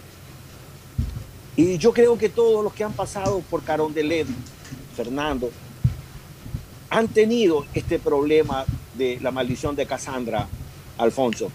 de, que, no han, que han creído tener una idea clara hacia dónde llevar el país, pero no han logrado que la burocracia, que el pueblo, que todos nos, nos ensamblemos en su misma dialéctica para avanzar en una línea. Yo creo que ahí está el gran reto de lo que viene en el futuro para, para Guillermo Lazo. Como decíamos y lo hemos dicho desde hace rato en este programa, la necesidad de convocar a, las, a los mejores recursos humanos de la República para hacer un gobierno eficiente, capaz, un gobierno oportuno que solucione los problemas de la gente. Yo creo que Guillermo tiene claro el tema, porque como decía Abraham Lincoln, si primero pudiéramos saber dónde estamos y hacia dónde vamos, podríamos juzgar mejor qué hacer y cómo hacerlo. Y creo que en esa línea Lazo tiene muy claro en dónde está parado y qué es lo que tiene que hacer. Ojalá, te repito, que, que, que Dios lo ilumine para que pueda llevar a su entorno los elementos necesarios, porque finalmente la inteligencia de un hombre se conoce por el uso que hace de la inteligencia de los demás. Nos vamos a una recomendación comercial y retornamos con un poquito más de política antes de entrar al segmento deportivo. Ya volvemos. Auspician este programa. Aceites y lubricantes Gulf, el aceite de mayor tecnología en el mercado. Acaricia el motor de tu vehículo para que funcione como un verdadero Fórmula 1 con aceites y lubricantes Gulf. ¿Quieres estudiar, tener flexibilidad horaria y escoger tu futuro? En la Universidad Católica Santiago de Guayaquil trabajamos para el progreso en educación, ofreciendo cada día la mejor calidad y para ello estamos a un clic de distancia. Escoge la carrera de tu vocación. Puede ser marketing, administración de empresas, emprendimiento e innovación social, turismo, contabilidad y auditoría, trabajo social y también derecho. Consulta en nuestra página web mayor información y esquemas de admisión. Universidad Católica Santiago de Guayaquil, formando siempre líderes. Si eres emprendedor, escucha con atención porque ahora con Pacificar y su APP BDPOS móvil puedes hacer crecer tu emprendimiento. A través de ella, realiza cobros de tarjetas Pacificar desde tu celular o tablet sin necesidad de un dispositivo POS o tarjeta física. Afíliate en minutos. BDPOS Móvil, la primera APP de afiliación, un producto del Banco del Pacífico. ¿Estás en la mejor parte del juego y te quedas sin señal? Cámbiate a la señal donde tú puedes más. Aprovecha todos tus gigas con la velocidad y cobertura que solo Claro te da con tu paquete prepago de 10 dólares. El único que te da 10 gigas más llamadas por 30 días. Claro, te da más. El BIES informa, generación de comprobantes del 15 al 30 de cada mes. Hágalo en línea. No necesita acudir a puntos presenciales del BIES. ¿Están pendientes de aprobación? Revise su correo, la respuesta está ahí. No acuda a puntos presenciales del BIES. No se exponga al contagio. Asume tu responsabilidad. El nuevo lavatodo detergente multiuso lo lava todo. En dos exquisitas fragancias, floral denso y limón concentrado. Pídelo en tu tienda favorita, un producto con la garantía y calidad de la Fabril. En Seguro Sucre, tu lugar seguro con sus nuevos planes Rueda Seguro, un seguro vehicular al alcance de todos. Vive Seguro, donde puedes asegurar tu patrimonio anticipándote a cualquier eventualidad. Futuro Seguro, en caso de accidentes te damos cobertura y en caso de muerte amparamos a tu familia. Seguro Agrícola cuenta con una amplia cobertura en la pérdida causada por eventos climáticos y biológicos, así como Mi Pyme Seguro, un seguro exclusivo para tu emprendimiento con una amplia y flexible cobertura a la medida de tus requerimientos. Seguro Sucre, tu lugar seguro. Contáctanos al 1-800 Sucre conmigo, 782732. En CNT lo más importante eres tú. Por eso en www.cnt.gov.es slash agendamiento podrás agendar tus citas para incorporarte a nuestros centros de atención. Ingresa tus datos, elige el servicio que necesitas, completa el formulario y te llegará un correo de confirmación. Basta de hacer largas e innecesarias filas www.cnt.gov.es slash agendamiento. En CNT, conectémonos más. En la Prefectura del Guayas trabajamos imparables en 275 frentes de obras que impulsan la reactivación de la provincia. Por eso, trabajamos en la rehabilitación y asfaltado de 10 kilómetros de la vía Cerecita Zafando. Pedimos a la ciudadanía que tomen las debidas precauciones frente a esta obra que es de enorme importancia para el desarrollo de la provincia.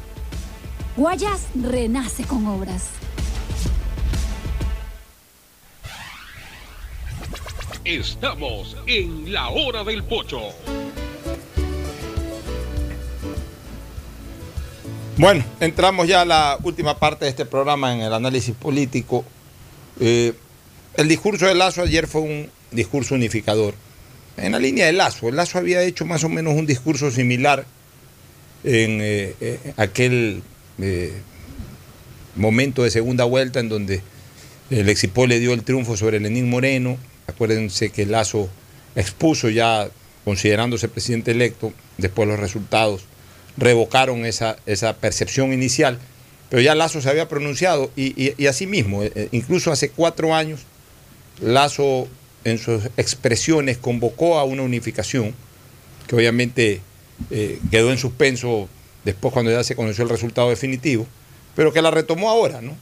Eh, anunciándole al país que se vienen épocas en donde lo prioritario va a ser solucionar los graves problemas nacionales y no ningún tipo de persecución. Y eso es importante, y eso, y eso es bueno que también lo termine de entender la ciudadanía. Yo creo que ya ha llegado el momento de dejar a un lado eh, esa expresión de antipatías o de odios, de lado y lado, ¿no? ese fuego cruzado entre correístas y anticorreístas. Creo que el país ya necesita prestar atención a otras cosas, a una vacunación masiva, inmediata, que Lazo la ha ofrecido desarrollar en términos de 100 días a 9 millones de personas, eh, a esa reactivación económica que es necesaria a través de la supresión de una serie de impuestos o revisión de otros o, de manera eh, de manera continua ir eh, reduciendo algunos de los impuestos que obviamente Lazo ha dicho que no los puede desmontar de golpe, pero sí irlo haciendo paulatinamente. Ese tipo de cosas yo creo que el país ya necesita comenzar a tratar, necesita comenzar a debatir. Ya, ya, ya llegó el momento de decir hasta aquí nomás a la discrepancia de la disputa política. Ya a partir de ahora todos tenemos que concentrarnos en la solución de los graves problemas, los problemas de la inseguridad ciudadana que son terribles. Lazo sobre eso también hizo ofertas que esperemos se vayan cumpliendo en la medida en que su gobierno vaya avanzando necesitamos más empleo. Lazo entra con una propuesta eh, bastante, bastante eh, ambiciosa, que es la de tratar de conseguir dos millones de empleos a los ecuatorianos. En la elección del 2017 propuso uno, ahora lo duplicó, dos millones. Bueno, pero para emplear a dos millones de ecuatorianos, que no van a ser a través del servicio público, dicho sea de paso, sino a través del sector privado, se necesita estimular enormemente a un sector privado que está dormido, un sector privado, no, rectifico la palabra, no dormido, que está anestesiado y en algunos casos que está absolutamente deprimido. Entonces hay que despertarlo, hay que hacerlo reaccionar con medidas activas para que, y hay que estimularlo también para que busque un crecimiento y a partir de ese crecimiento genere más fuentes de empleo. O sea, es un trabajo durísimo el que, el que tiene Guillermo Lazo. Guillermo Lazo comienza a perder su tranquilidad desde hoy. En el fondo comienza a perder su tranquilidad desde hoy. Porque hoy comienza a ser el, día más duro de su vida para Guillermo Lazo. Hoy. Y mañana lo será tan duro como hoy. Y al, 24, al 23 de mayo del 2025 habrá pasado seguramente sus momentos más duros. Porque el momento más duro de un ser humano es cuando tiene ante sí la responsabilidad de cumplir lo ofrecido por el bienestar de una población, Fernando? Mira, yo creo que el mayor,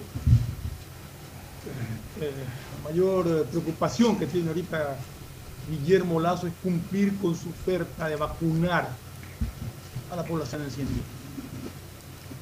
Es, su, primera, su primer reto, es su primer gran reto. Porque si mientras dure la pandemia, la reactivación económica va a ser muy, muy difícil. De por sí es muy complicada peor con pandemia. Entonces, esa vacunación ofrecida por, por Guillermo Lazo a la población ecuatoriana de que en 100 días prácticamente estaría vacunada la población, es su primer gran reto. Yo creo que tiene que enfocar su esfuerzo hacia eso. Más allá de que su grupo asesores económicos y su grupo de trabajo va a estar planeando y trabajando en, en- la reactivación de la economía, yo creo que para cualquier plan de trabajo que tenga, primordial es la vacunación. Ese es el, el gran desafío de Guillermo Lazo inicialmente. Y la buena noticia es que ya los, los mercados internacionales ya han reaccionado positivamente. Los bonos del Ecuador han subido con fuerza tras la elección de Guillermo Lazo. O sea, realmente la confianza que ha generado Lazo en los mercados internacionales, pues es muy bien vista y, nos, está abriendo eh, las puertas y nos está dando esperanza de que con la elección ya empezamos a caminar bien.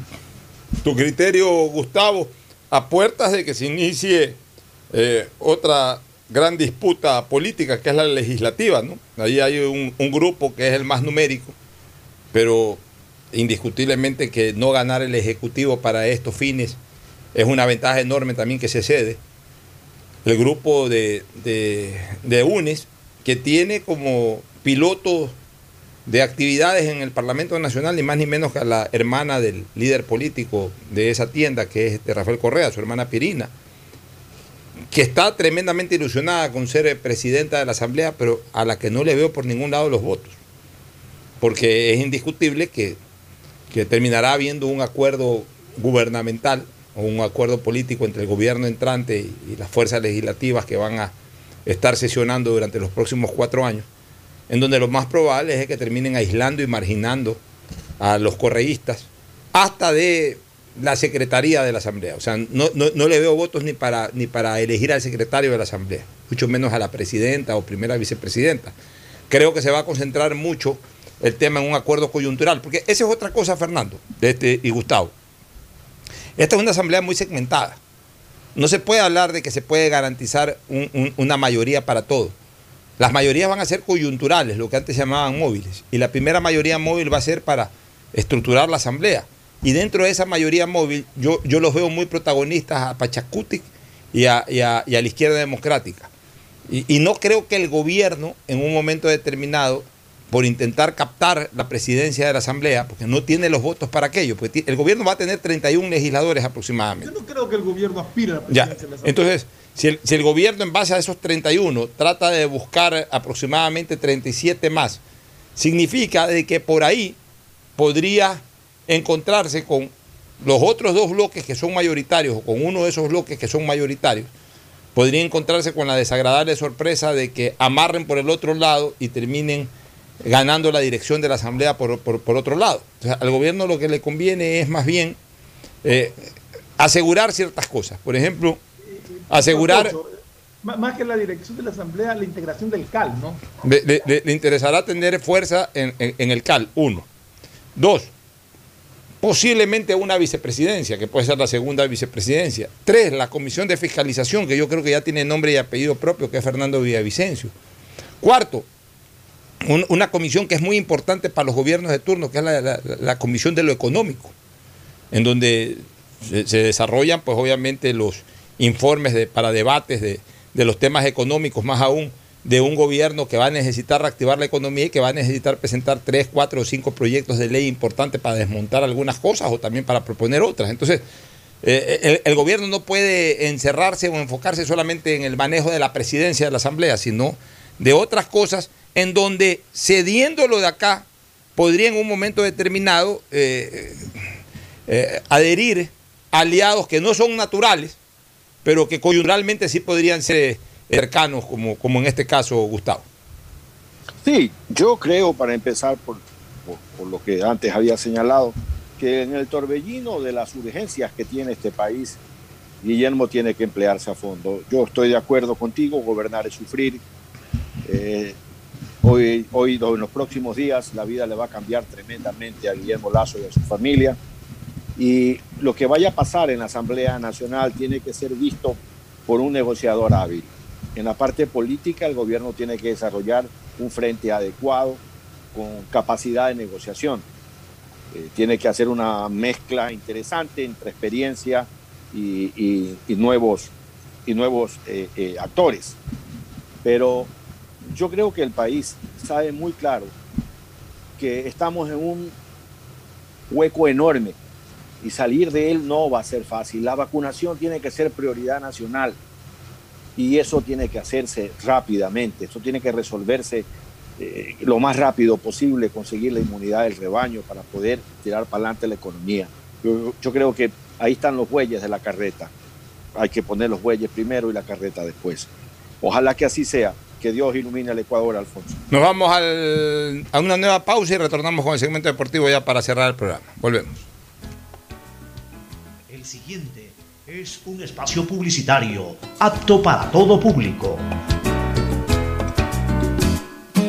Hay que sacar creatividad de donde no hay. Con mi mamá comenzamos a confeccionar. Yo diseño y ella cose. Así que ya, nos decidimos a comprar una máquina de coser y una compu pro. Aprovechamos que mi viejita es jubilada y juntos nos metemos a la web. Cumplimos los pasos y yes, nos aprobaron cinco lucrecias y sin garante. Y teníamos la plata en la cuenta de mamita. ¿Ya ves? Querer es poder.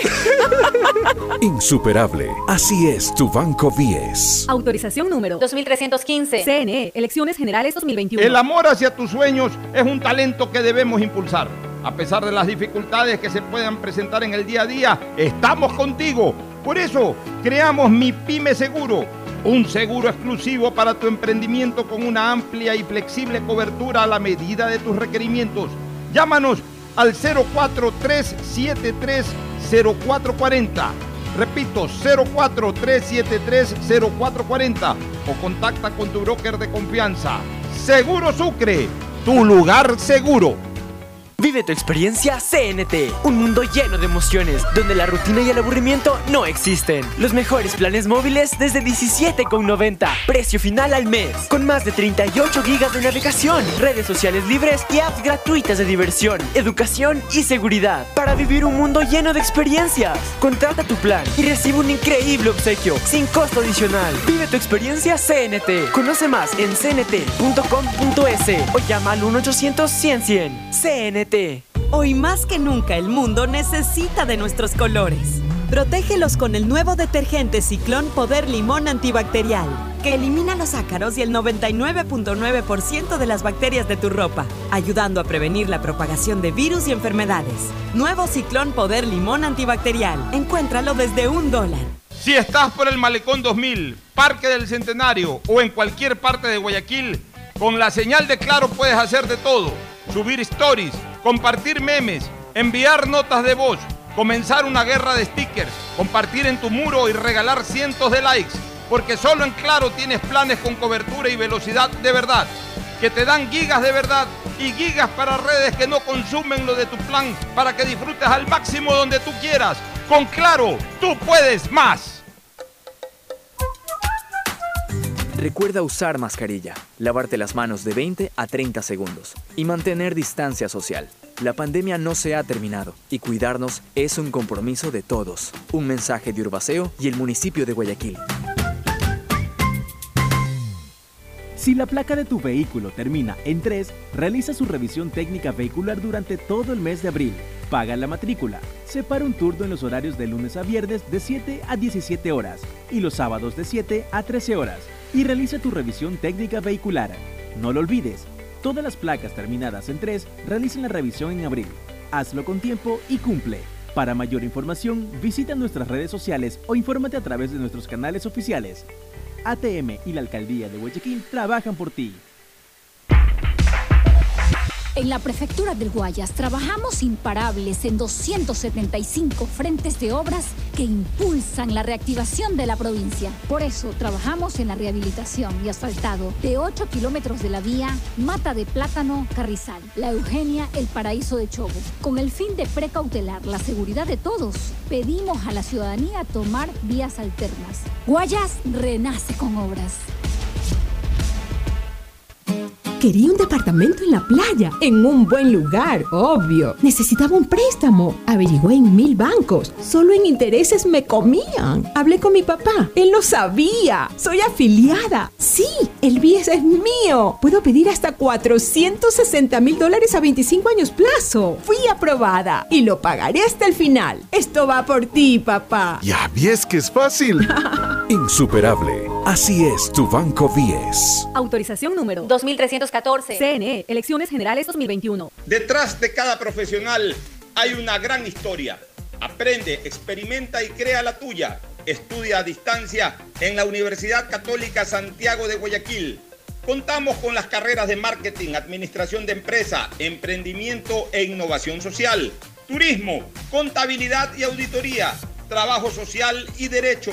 Sistema de educación a distancia de la Universidad Católica Santiago de Guayaquil, formando líderes siempre. Si eres de los que ama estar en casa, pues con Banca Virtual Intermático puedes pagar tus impuestos prediales desde el lugar que más te guste de ella, cómodamente, sin tener que salir de casa. Difiere el pago de tus impuestos prediales a 12 meses con intereses, usando tu tarjeta Pacificar. ¿Qué esperas para pagarlos? Banco del Pacífico, innovando desde 1972. Hay sonidos que es mejor nunca tener que escuchar.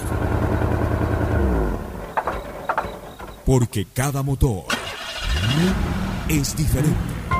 Desde hace 104 años, Lubricantes Gulf mantiene la más alta tecnología y calidad en línea de aceites para motores a diésel y gasolina. Está hecho con una fórmula especial para dar excelente protección a todo tipo de motores, evitando el desgaste prematuro de pistones, anillos y árbol de levas, ayudando a mantener limpio el motor y libre de depósitos que se forman por las altas o bajas temperaturas. Dele a su motor lo que se merece. Lubricantes Gulf, la más alta tecnología en lubricación. 104 años preservando la vida de su motor. Lubricantes Gulf. Gulf es más lubricante.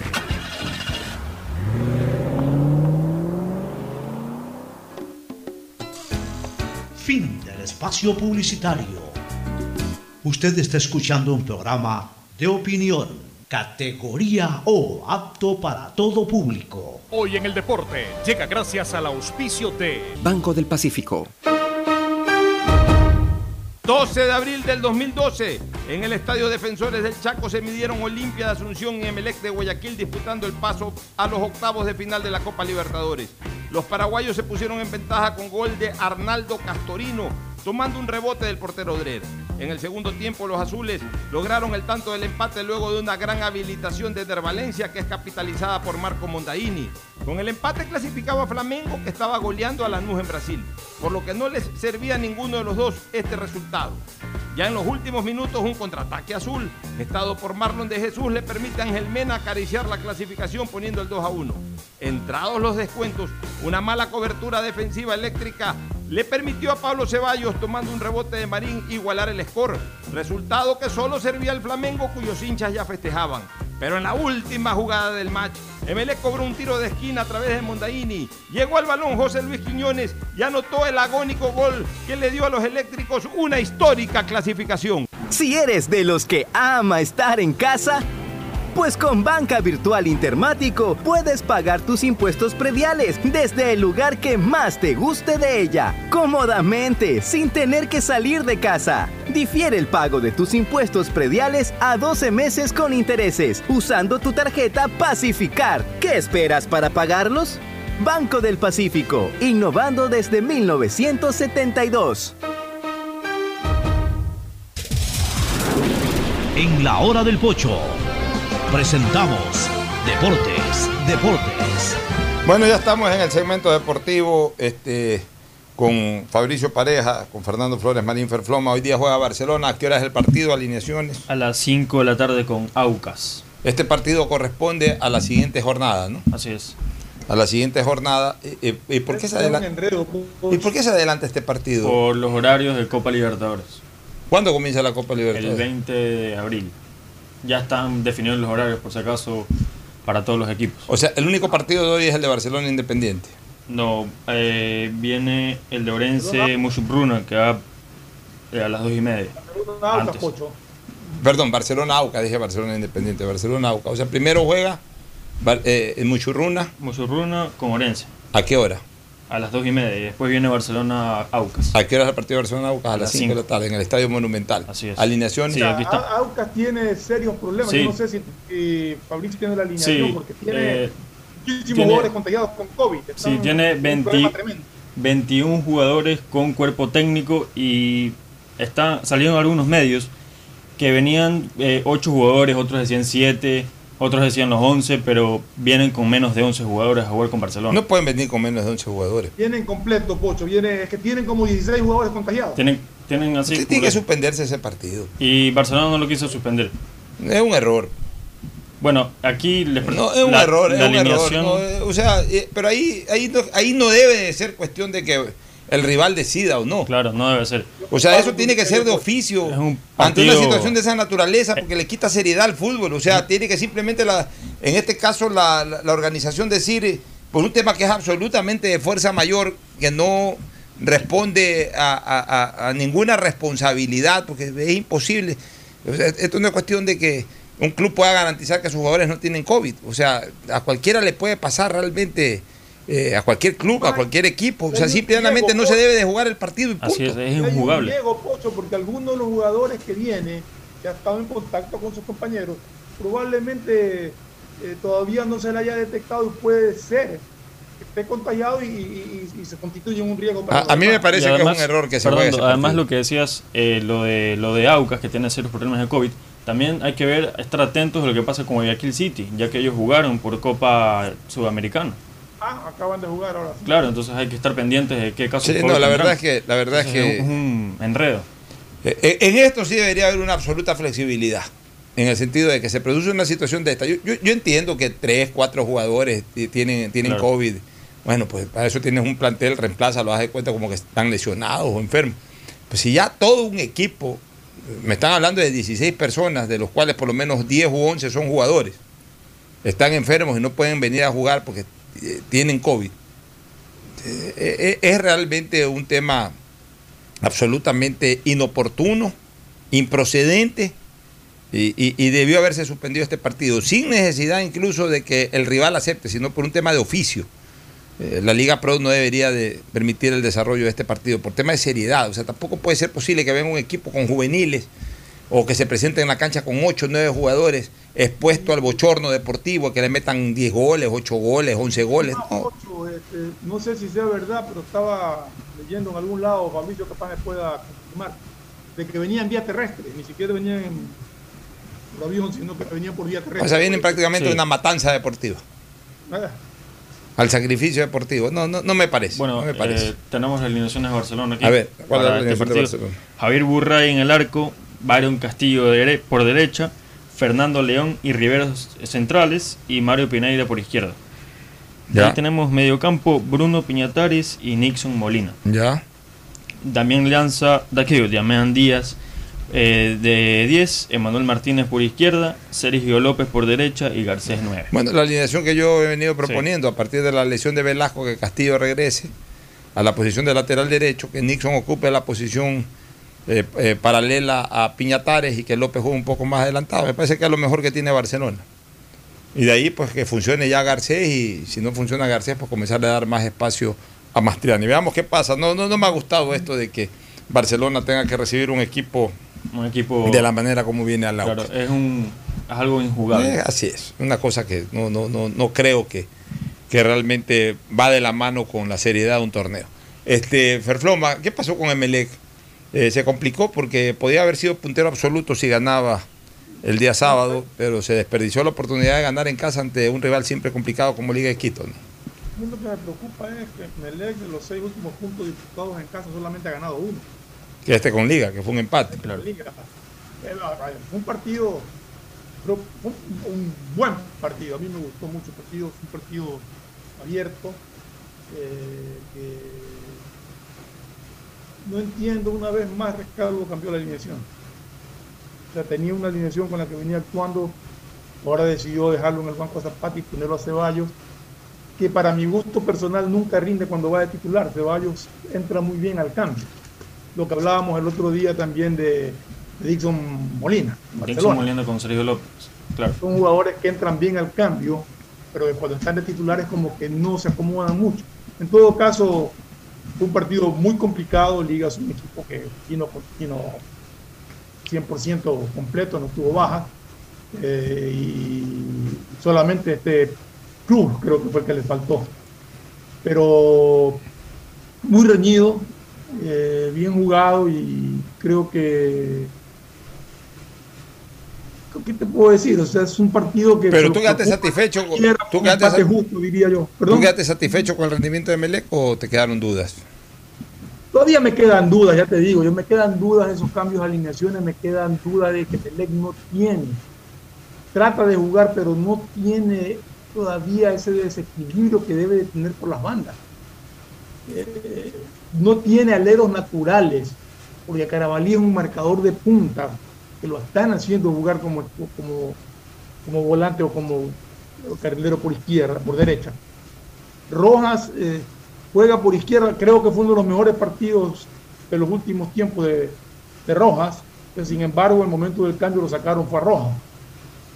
Pero este chico Sánchez es muy rápido, que yo creo que puede rendir más, pero todavía le falta acomodarse un poco. Eh, eh, queda demostrado el gran nivel que tiene Barcelona. Aunque ayer no, aunque el día sábado no convirtió, fue un jugador importantísimo, desequilibrante, fue coautor del gol, pelea todas, tiene mucha entrega, o sea, realmente eh, lo eligieron, tengo entendido, el jugador del partido incluso, porque realmente es un jugador que, que pesa mucho en Emelec. Recordemos los y, y, mira, Emelec logra el empate. Aquí yo te venía diciendo que, que Rescalvo tenía esa, la costumbre, digamos, de sacar a Barceló y meterlo a cabeza cuando cabeza no tiene las condiciones de, de Barceló. En, cuanto a, o sea, no es el mismo tipo de juego, a eso me refiero, no estoy hablando de las cuestiones técnicas del jugador, sino que no es el mismo tipo de juego. Y, y, el día sábado metió a cabezas, pero lo dejó a Barceló y juntó a los dos en punta. Y vino el empate. Jugada de Barceló, pase para cabeza, gol de cabeza. Bueno, mira, mira tú. ¿Resultados que se dieron entonces el fin de semana? Sí, el fin de semana Manta le gana, el técnico universitario le gana al Manta eh, 2 a 0. De ahí viene Macará, le gana 9 de octubre 3 a 2. Fue un partido apretadísimo. Uh -huh. Ahí en ese partido yo tengo serias dudas en cuanto al penal con el que gana Macará. Para mí no hubo mano, para mi criterio personal. ¿Qué otro resultado? Bueno, ahí llega el de Melec que estábamos hablando hoy día, eh, 1 a 1, el día sábado. Ya, esos fueron los partidos del día sábado. ¿Alguna otra novedad? Bueno, y la tabla queda bien ajustada. Eh, Barcelona con 14 puntos y Emelec también. Eh, Independiente del Valle con 13 y Macará con 12. Macará, mira, Macará nuevamente levantó su nivel. El que anda flojo es Liga con 11, ¿no? Liga con 11. Sí, Liga con 11. Ojo con Independiente. Ojo con Independiente. Este puede ser el año de Independiente. Si se descuidan Barcelona, especialmente Melec y la misma liga, este año se les mete Independiente. Vamos a una recomendación comercial y luego el cierre. Auspician este programa. Aceites y lubricantes Gulf, el aceite de mayor tecnología en el mercado. Acaricia el motor de tu vehículo para que funcione como un verdadero Fórmula 1 con aceites y lubricantes Gulf. ¿Quieres estudiar, tener flexibilidad horaria y escoger tu futuro?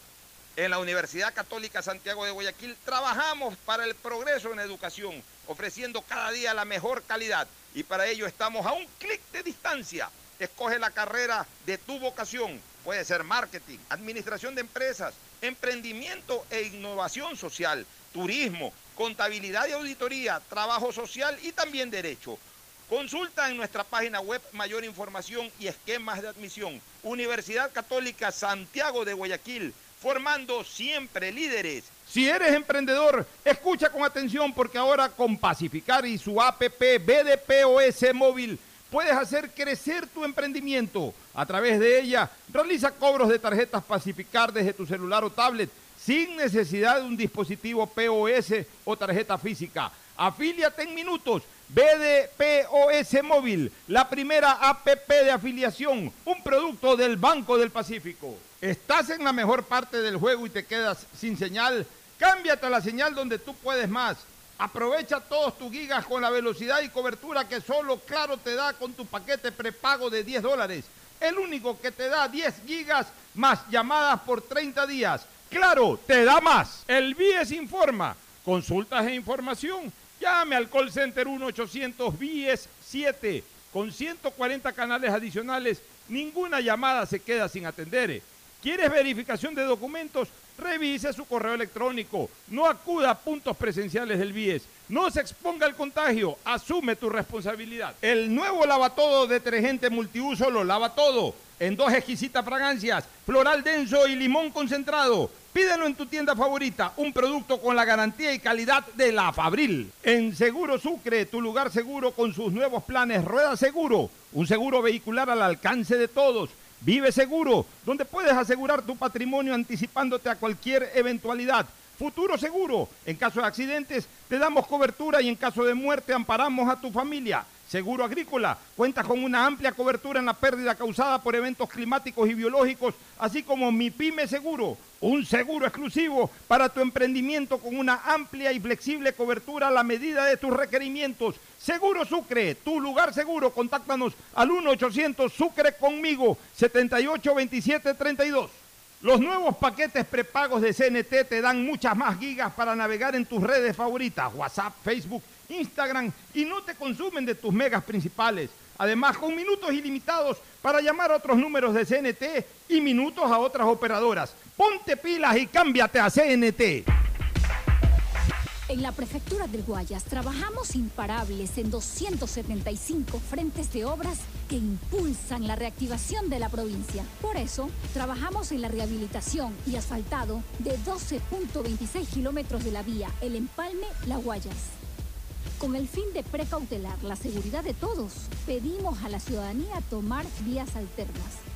Guayas renace con obras. Estamos en la hora del pocho. Gracias por su sintonía. Este programa fue auspiciado por Aceites y Lubricantes Gulf, el aceite de mayor tecnología en el mercado. Aprovecha tus gigas con la velocidad y cobertura que solo Claro te da con tu paquete prepago de 10 dólares. El único que te da 10 gigas más llamadas por 30 días. Claro te da más. El BIES informa. Acuda al BIES solamente para entrega de carpetas de préstamos hipotecarios. Acuda al punto presencial. Para todo lo demás están los canales virtuales. No se exponga al contagio. Asume tu responsabilidad. Universidad Católica Santiago de Guayaquil y su plan de educación a distancia formando siempre líderes. Empieza el año al día con los prediales, fácil, rápido y sin salir de casa con la banca virtual Intermático del Banco del Pacífico. Difiérelo a 12 meses con intereses usando tu tarjeta de crédito Pacificar. Banco del Pacífico innovando desde 1972. El nuevo lavatodo detergente multiuso lo lava todo. Un producto con la garantía y calidad de la Fabril. Seguro Sucre, tu lugar seguro con sus nuevos planes. Rueda seguro para tu carro. Vive seguro para tu casa. Mi pyme seguro para tu emprendimiento. Seguro agrícola para tu producción en el campo. Y futuro seguro para velar por el futuro de tu familia. Los nuevos paquetes prepagos de CNT te dan muchas más gigas para navegar en tus redes favoritas sin consumir tus megas principales. Además, minutos ilimitados llamando a otros números CNT y minutos a otras operadoras. Ponte pilas y cámbiate a CNT. En la Prefectura del Guayas trabajamos imparables en 275 frentes de obras que impulsan la reactivación de la provincia. Por eso trabajamos en la rehabilitación y asfaltado de 5.19 kilómetros de la vía Los Monos, el Triunfo 10 de agosto. Recordamos a la ciudadanía transitar con cautela por esta vía que está en fase de rehabilitación. Guayas renace con obras. Este fue